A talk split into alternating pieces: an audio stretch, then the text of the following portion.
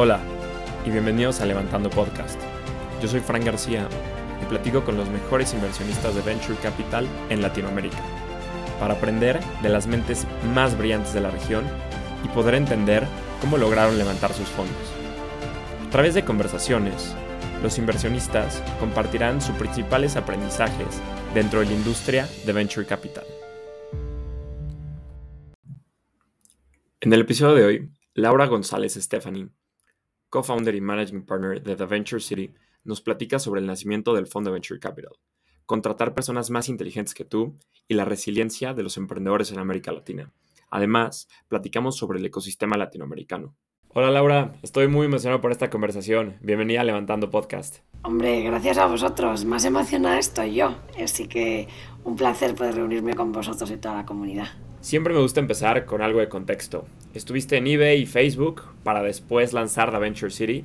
¿Nos puedes platicar más cómo nace The Venture City? Sí, pero quizá te voy a contar desde el principio. El principio es cuando yo monté junto con otros cuatro cofundadores un portal de turismo costero de playas en el año 99, antes del dot-com burst, que nos la pegamos con todas las letras y aprendimos muy prontito, yo tenía 21 años, aprendimos muy rápido qué es lo que se debería y lo que no se debería de hacer, ¿no? Ahí es donde realmente yo creo que, que empieza de Venture City, porque de alguna manera como no me fue bien, una de las cosas que pensé fue que si algún día volvía a ser emprendedora era para arreglar uno de los problemas más fundamentales, que es el del capital, el capital inteligente.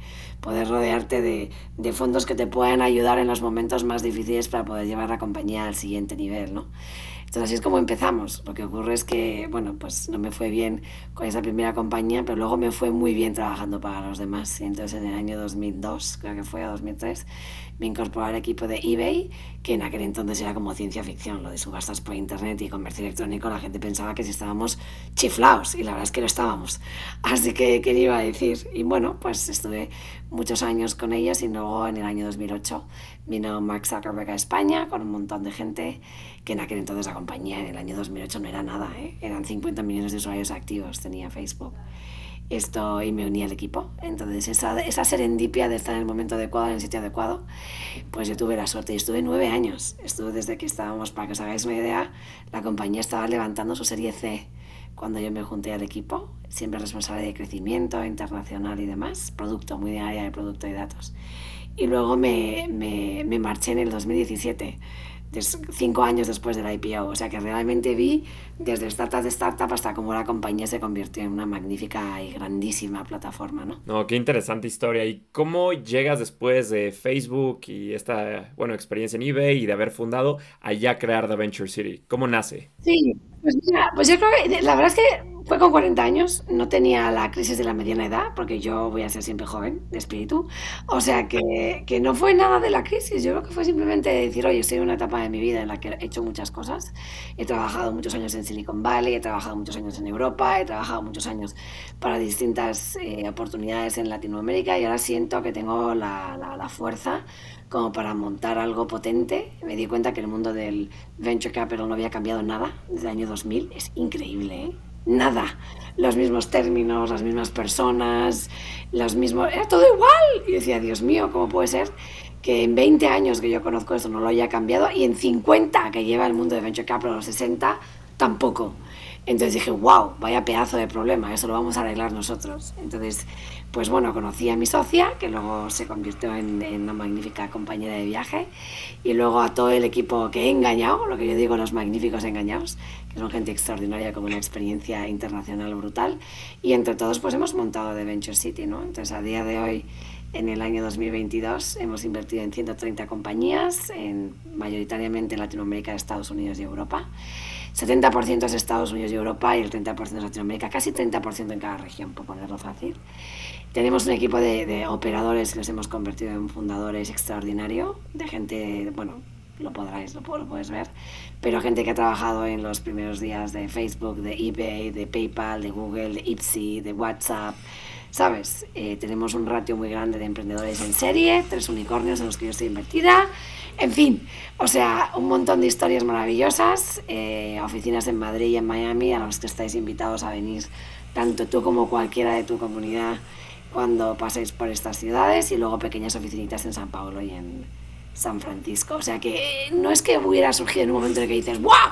¡Me he enamorado! Voy a montar el The Venture City. No, es que ha sido como una trayectoria de 20 años de aprendizajes en los que al final dije, yo me muero montando de Venture City. ¿Por qué empezar en estas dos ciudades, Madrid y Miami? ¿Qué fue lo que pasó por tu cabeza en ese entonces para lanzar eh, The Venture City en estas dos ciudades al mismo tiempo? Pues mira, cuando yo viví en San Francisco muchos años, eh, española, país de 46 millones de habitantes, pequeño, la mitad de la gente no lo sabe poner en el mapa. Esto, eh, no he ido a un Ivy, o sea, he estudiado lo justo, la verdad. he trabajado mucho, pero he estudiado siempre lo justo, tengo mi carrera y tal, pero vamos, a, a golpes. Yo siempre digo que me encanta aprender, pero que no soy, nunca he sido una buena estudiante. Yo no, yo no soy, soy un glitch en el sistema, porque no soy ingeniera, soy ingeniosa. Entonces acabo en Silicon Valley, me encargo de Latinoamérica, crecimiento en Latinoamérica, incluyendo Brasil, muchos años. Conozco a gente maravillosa, me doy cuenta de que la gente que no pertenece al mundo de Silicon Valley, Bay Area y tal y cual, lo tiene más difícil, sin embargo tiene un talento superior. Digo, wow, si es que el talento no tiene código postal, porque ¿qué está pasando? Entonces digo, wow, montar algo para mí en, en, San Francisco pues no es diferenciador, porque es un poco más de lo mismo, eres uno más. Pero montar algo en Miami, que era un hub que empecé a conocer bien por mi última etapa en Facebook y donde hay muchísimos emprendedores de todas partes del mundo, la gente es súper resiliente, hustlers, eh, gente como, ¿sabes? Eh, que con muy poco son capaces de construir mucho. Yo no tengo miedo de empezar de cero pelotero, entonces nos mudamos a Miami y decidimos montar The Venture City en Miami, ¿no? O sea que tiene, ¿quién iba a decir? Fíjate lo que es Miami hoy, que es uno de los hubs más importantes de tecnología. Era como, ¿quién iba a decir? Pero yo no lo sabía, ¿eh? Yo no lo sabía. Creo que tengo un poco que ver, pero no lo sabía que se iba a convertir en lo que soy. Y, y, esa fue la apuesta, empezar de cero. A mí no me importa nunca empezar de cero. Laura, hablaste del tema de la resiliencia ahorita, lo mencionaste brevemente, y en otro podcast mencionaste cómo los emprendedores de mercados emergentes son más resilientes por la inestabilidad. ¿Nos podrías explicar un poco más eh, qué pasó por tu cabeza cuando dijiste esto o, la razón que hay detrás de esta frase? Mira, yo lo he visto eh, desde hace, pues tengo 46 años, desde hace veintitantos años que llevo trabajando que he visto que cuando hay abundancia, el ingenio no se desarrolla igual. He trabajado en Silicon Valley, he trabajado en Londres, he trabajado en Alemania, he trabajado en España, he trabajado en Brasil, en México, o sea, la verdad es que he trabajado en un montón de sitios. Y la agudeza y la perspicacia que tiene alguien que no tiene los mismos recursos, es, que no tiene muchos recursos, es siempre superior a alguien que nada en abundancia. ¿no? Los europeos y los americanos ahora les están pasando canutas porque claro, de repente se congela el mundo de tal, y ahora qué hacemos, yo que estoy acostumbrado a todos estos recursos, 800 empleados, y de repente te dicen hello, se acabó lo que se daba, hay que meterse el cinturón. Pero sin embargo, los emprendedores de Emerging Tech Hubs, para mí un Emerging Tech Hub es un Miami, es un Austin, es un San Paulo, es un Guadalajara, es un, yo qué sé, Medellín, eh, Chile, eh, Madrid, Barcelona. Allí vamos siempre con el, con el cinturón apretado, siempre.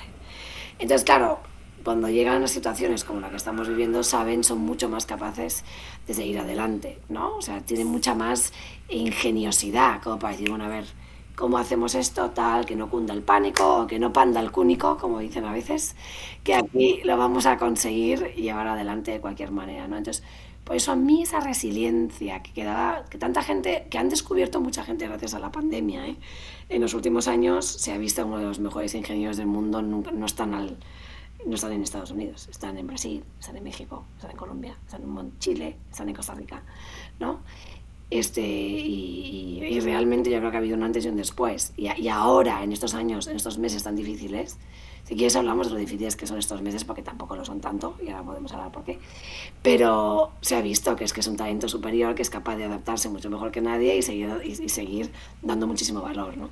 Claro. Y tú como fund manager, eh, cómo aplicas esta resiliencia. O sea, los emprendedores sí son resilientes al, montar sus empresas, pero tú cuando creas un fondo desde cero, al momento de levantar capital, ¿qué, retos enfrentas que dices, bueno, yo soy resiliente por A, por B y por C? Muy fácil. Eh, y además eso fue una cura de humildad también para mí, que sinceramente los españoles nos hace falta. o sea que yo me la llevé big time. Yo cuando salí de Facebook salí pensando, ¡guau! Me voy a comer el mundo. Es total, con toda mi experiencia ¡Pum! Primera bofetada. ¡Pum, pum! Segunda bofetada. Creo que me han dicho que no en todos los idiomas para darme capital. Creo que levantar capital es para un fondo es otra guerra completamente diferente, con lo cual esa resiliencia, vamos, tengo, mira cómo llevo la camisa, así de, así de, así de resiliente soy. Entonces, eh, ha sido fantástico el tener que reconstruir mi, lo que yo pensé que sabía eh, desde cero. Evidentemente tengo un conocimiento de haber construido y haber hecho compañía superior, pero no tenía ni idea de, de gestionar un fondo. He sido angel investor y me ha ido muy bien, pero gestionar un fondo es, es, es otra historia, ¿no? Y si te fijas, todas las personas que trabajamos en The Venture City no venimos. Bueno, ahí tenemos los ingenieros, ingeniosos y los financieros. Hay tres o cuatro que son los financieros, pero los otros veintitantos somos de construir compañías, somos founders. ¿No? Entonces, esa, esa fantástica receta de tener gente que viene de los dos mundos, que se entiende, que se habla y que se quiere, porque claro, aquí todas las diferentes perspectivas chocan muchas veces. Yo creo que, que, que, ha sido fantástico, ¿no? Entonces, pues bueno, tengo resiliencia en que siempre quiero aprender, quiero, no me importa que me digan que no 40 veces, yo no entiendo lo que es el significado del no, porque siempre vuelvo y siempre vuelvo y siempre vuelvo y siempre vuelvo. Esto y, bueno, y, de alguna manera intentar redefinir las, las dinámicas del mundo de venture capital sin haberlo sido antes, ¿no? habiendo sido founder y habiéndome topado no con los mejores inversores. ¿no? De hecho, te diré que, que mira, justo ayer lanzamos una plataforma nuestra de datos que se llama growthscanner.com para que veas un poco que el dinero que tenemos no se va en nuestros salarios, sino se va a un equipo de seis data scientists que trabajan con nosotros en The Venture City, que llevan años analizando compañías y lo que hemos hecho es básicamente una plataforma de datos gratuita en la que cada founder puede entrar puede poner su información y automáticamente le decimos de qué pie coge, a qué problema tiene, si tiene el business model adecuado, si sus, sus, datos de retención, si los datos de retención son buenos o no, en base al benchmark internacional y a la industria que tenemos. Y es completamente gratis. ¿Qué es lo que ocurre? Que con esa data nosotros nos sirve para, para tener deal flow a escala, ¿no? Digo, joder, si vemos alguna compañía muy potente, invertimos. Si vemos alguna compañía que no es potente, le damos al founder suficiente feedback oye, tu producto está rompiendo aquí, aquí esto es un desastre, estas métricas están por debajo de la media, etcétera, para que el founder tenga solo sobre qué construir y poder volver en unos meses, ¿no? Entonces, esa es la resiliencia. Esa, yo creo que el feedback is a gift, es un regalo. Entonces, eh, los no empty no's que normalmente nos dan a los eh, fan managers cuando no nos dan dinero, a los founders cuando nosotros los VCs nos damos dinero, nosotros ese no lo intentamos llenar de sabiduría como para que sepas, no por esto, arregla esta parte, ¿sabes? Entonces yo creo que es muy potente, es muy potente y, y realmente habla sobre quiénes somos, ¿no? Cuando nosotros construimos nuestros propios productos para poder dar los feedback a los founders. Claro, totalmente de acuerdo en esta parte de feedback. Yo creo que como VC es fundamental dar feedback ¿por qué no? Sino no nada más decir, eh, como tú lo mencionabas, empty no, no te voy a invertir, pero si das la razón y explicas y tratas de ayudar al founder a que pueda eh, incorporar el feedback, ya sea él si lo toma o no, pero tú das esta razón por la que tú no entraste. Y mencionaste eh, ahorita en esta respuesta sobre las bofetadas que recibiste en el camino al levantar un fondo. ¿Cuáles fueron estos momentos que crees que definieron el levantamiento en The Venture City? Bueno, eh, fíjate, a nosotros lo que no es es curioso, ¿eh? eh esto. Nosotros nunca tuvimos escasez, o sea, evidentemente teníamos un acceso a las mejores oportunidades. Bueno, si veis nuestro equipo, la verdad es que es todo gente brutal, ¿no? Todo el mundo querría tener a uno de nosotros en, en su compañía y hay muchísimos founders para los que yo trabajaría, de los que hemos invertido, ¿no? Entonces, pero nunca habíamos manejado el capital de terceros.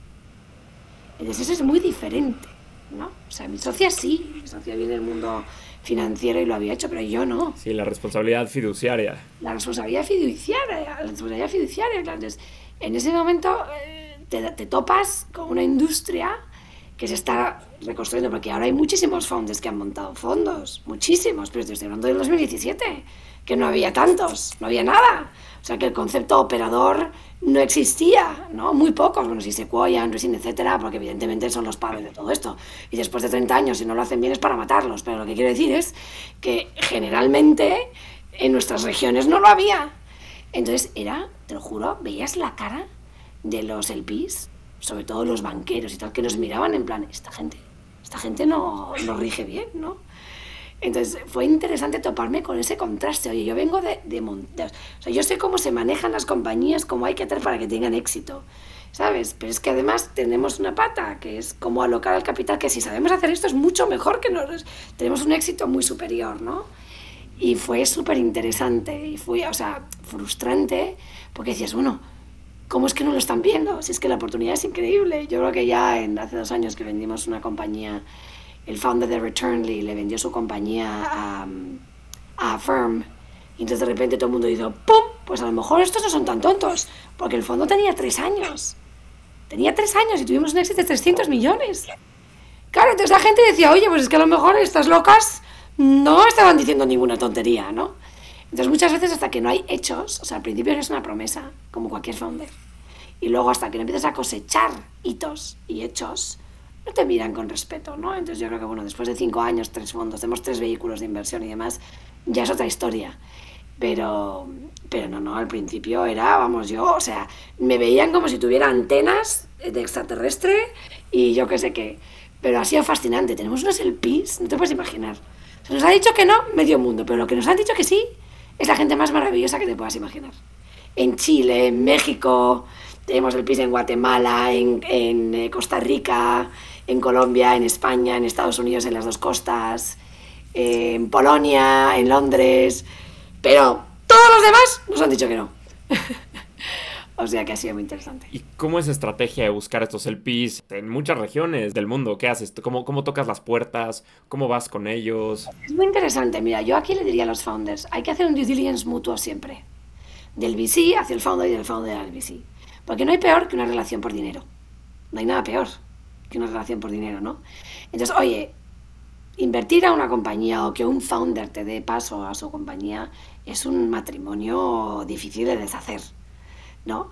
Entonces hay que hacer un due diligence brutal. Entonces nosotros viajamos por todo el mundo, conociendo a los inversores, sabiendo que los hay que solo quieren invertir por un retorno al capital, los hay que quieren tener un retorno al capital porque además provoca un impacto en el ecosistema local, los hay que lo que quieren es aprender y seguir, evidentemente multiplicar su capital, pero aprender por el camino. Hay muchos tipos de, inversores eh, eh, para fondos, ¿no?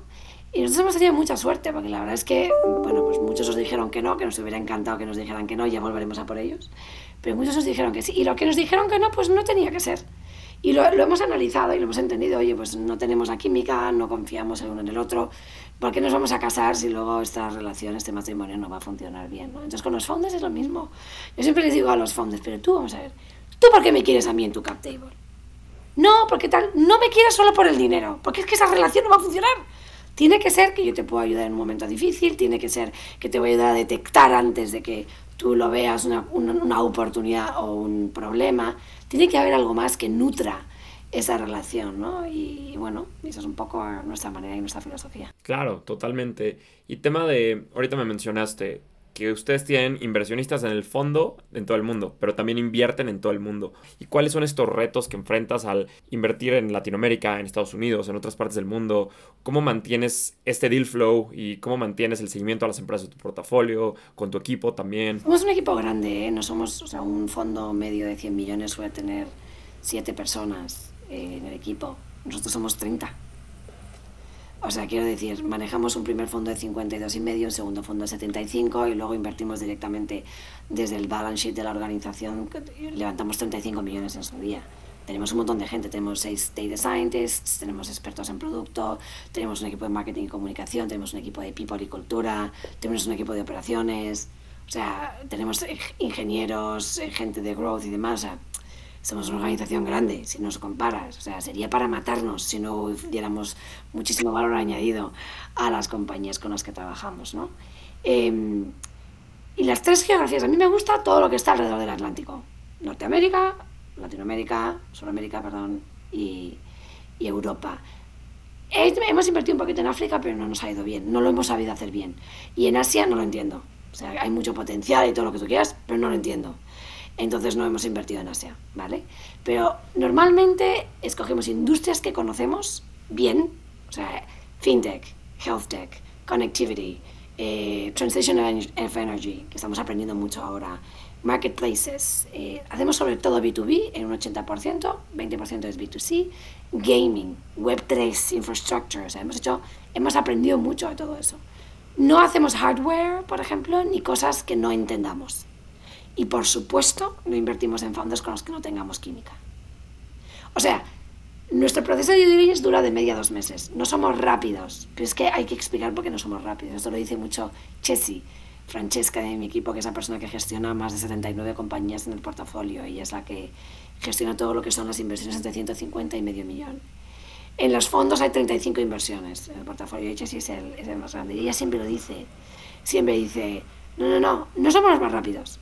Pero al cabo de los dos meses nos conoces tan bien que estás muy seguro que quieres que trabajemos juntos.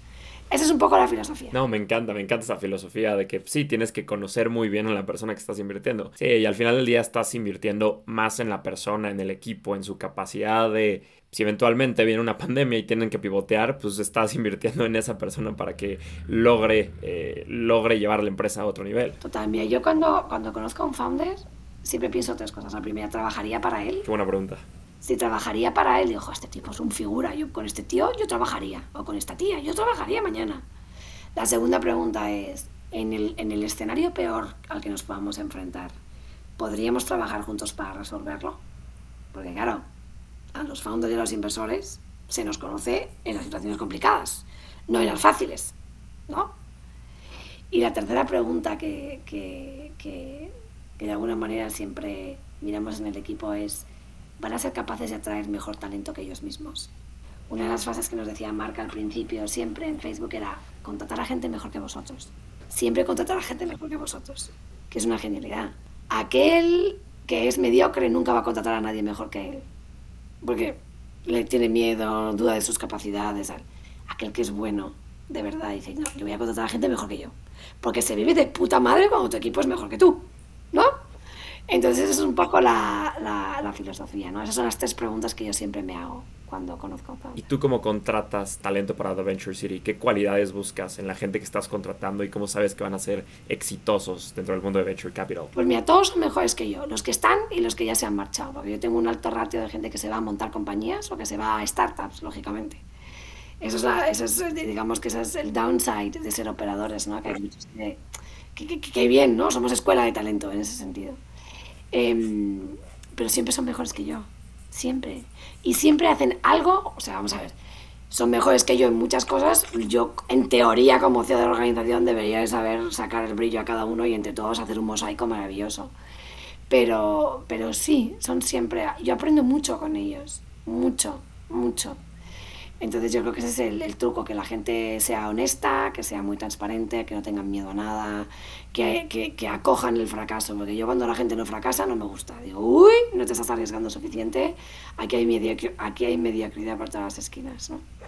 Entonces esa es un poco la, la, filosofía del equipo, de los founders que con los que invertimos y de los equipos que contratan. O sea, nos metemos mucho en toda parte de cultura, ¿no? ¿Y cómo tienes una buena cultura laboral dentro de Venture City? Porque tienes gente en España, Miami, San Francisco. ¿Cómo mantienes una buena cultura estando mucha gente remota? Mira, somos the United Nations of Venture Capital, fuera de coña. De hecho, hay una cosa que es muy, muy divertida y es que la diversidad, eso sabes, yo siempre digo que la diversidad es easy to make it happen, but it's hard to make it work. Pero claro, yo tengo en el equipo a una persona de rusa, y un product manager ucraniano. Tengo a una persona americana, súper organizada y operativa, y a mis queridos eh, compañeros de México, que son súper emocionales, pasionales, doers at heart, ¿sabes? A la hora de tomar una decisión de inversión, ¿cómo pones, ¿sabes? Pero yo creo que al final el truco es el siguiente. Mira, si con lo que dices, lo que piensas y lo que haces está alineado, lo que dices, lo que piensas y lo que haces está alineado, o sea, es decir, eres tu auténtico, your authentic self, eres tú mismo, la gente te ve por quién eres, entonces todo es mucho más fácil. Si trabajas en un entorno en el que quieres pretender, en el que dudas de, es mucho más difícil, ¿no? Entonces aquí vamos todos sin careta por la vida y sin complejos ninguno.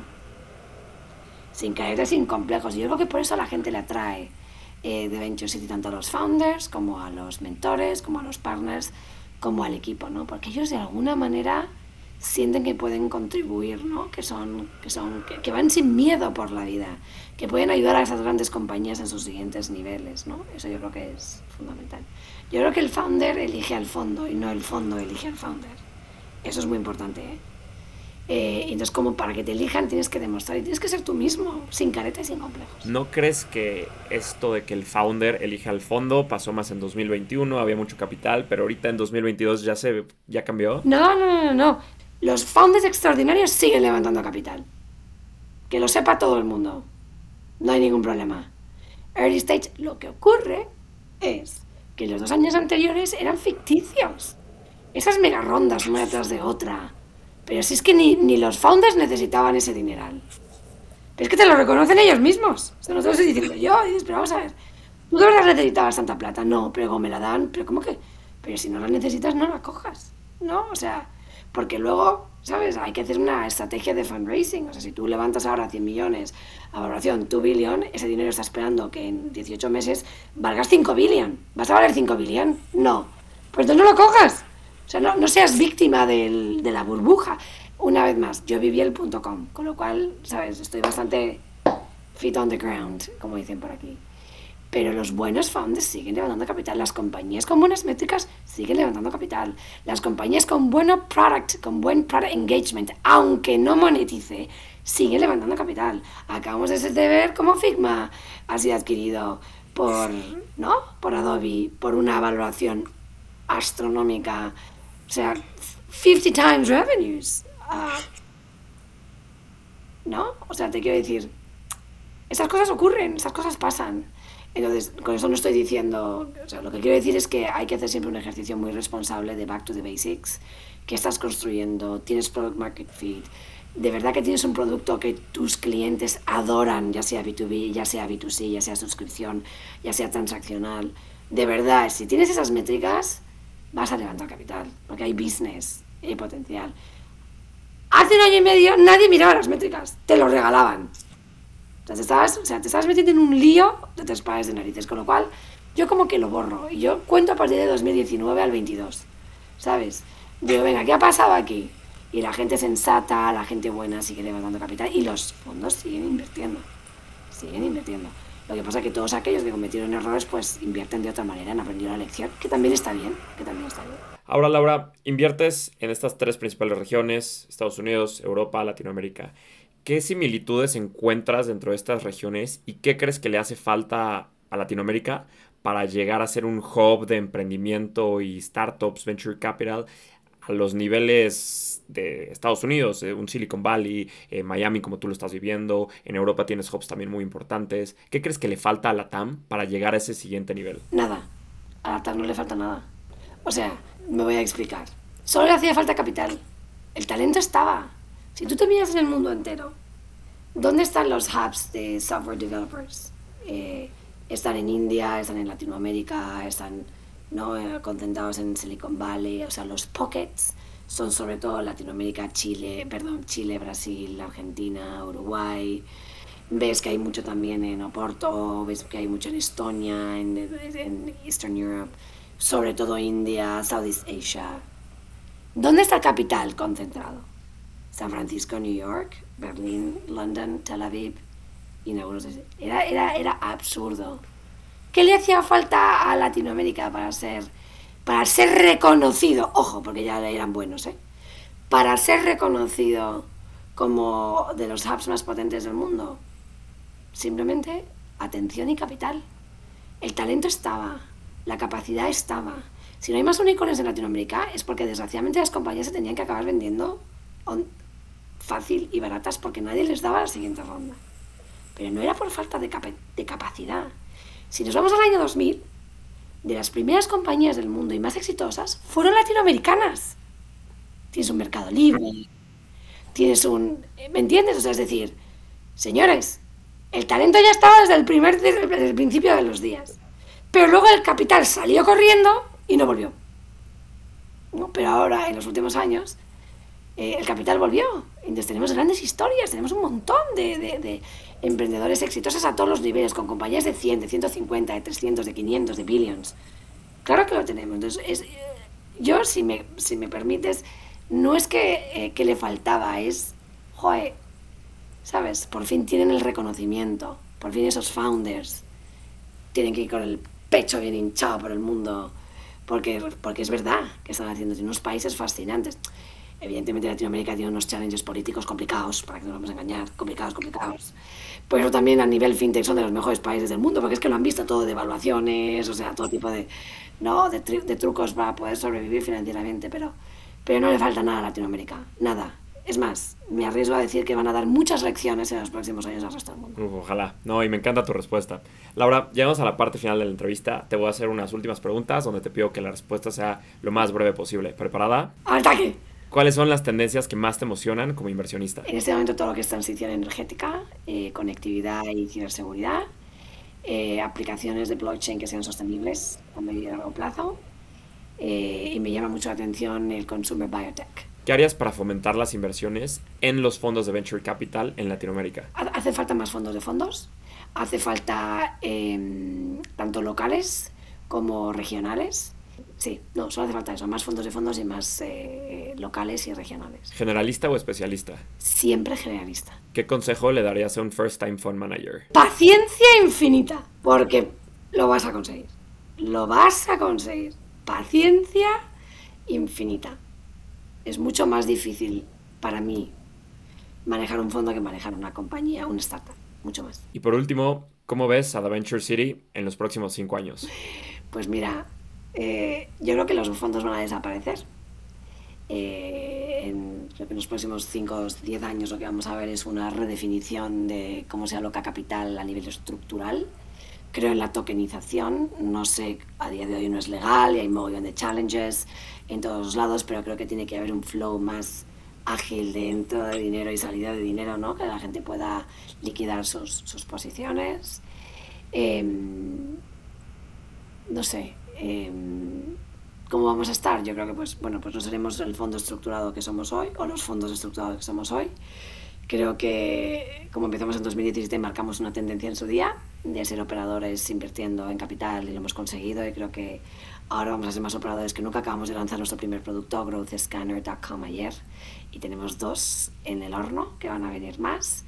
O sea, creo que la, que la línea entre el founder, el founder fund manager y el founder startup se va, ¿no? Porque al final somos todos founders. Esto, y creo que eh, bueno, y creo que va a haber una grandísima cantidad de founders de compañías que van a construir sus propios fondos y eso va a ser maravilloso para todo el ecosistema internacional, porque eso es lo que realmente cierra el círculo. El que crea una compañía, la vende, la vende bien, e invierte en el ecosistema de nuevo. Eso es lo que, eso que estoy, tengo muchísimas ganas de, ver, que ya lo he visto en, en Latinoamérica. Claro, este círculo virtuoso, sí, total, totalmente. Laura, muchísimas gracias por el tiempo. Disfruté muchísimo platicar contigo. Me encanta lo que están construyendo The Venture City. Seguramente en estos próximos años la van a seguir rompiendo. Mil, mil gracias por el tiempo. Gracias a vosotros y de verdad, si vais a estar en Madrid o en Miami, sin vergüenza ninguna, metéis en Google Maps The Venture City, you show up here. Siempre hay alguien en campus que os aquí tenéis coffee y Coca-Cola y Wi-Fi. O sea que encantados. Un placer. Este fue un episodio más de Levantando Podcast. Si te gustó, no dudes en recomendarlo. Para más contenido, nos puedes seguir en Instagram, Twitter y LinkedIn como Levantando Podcast.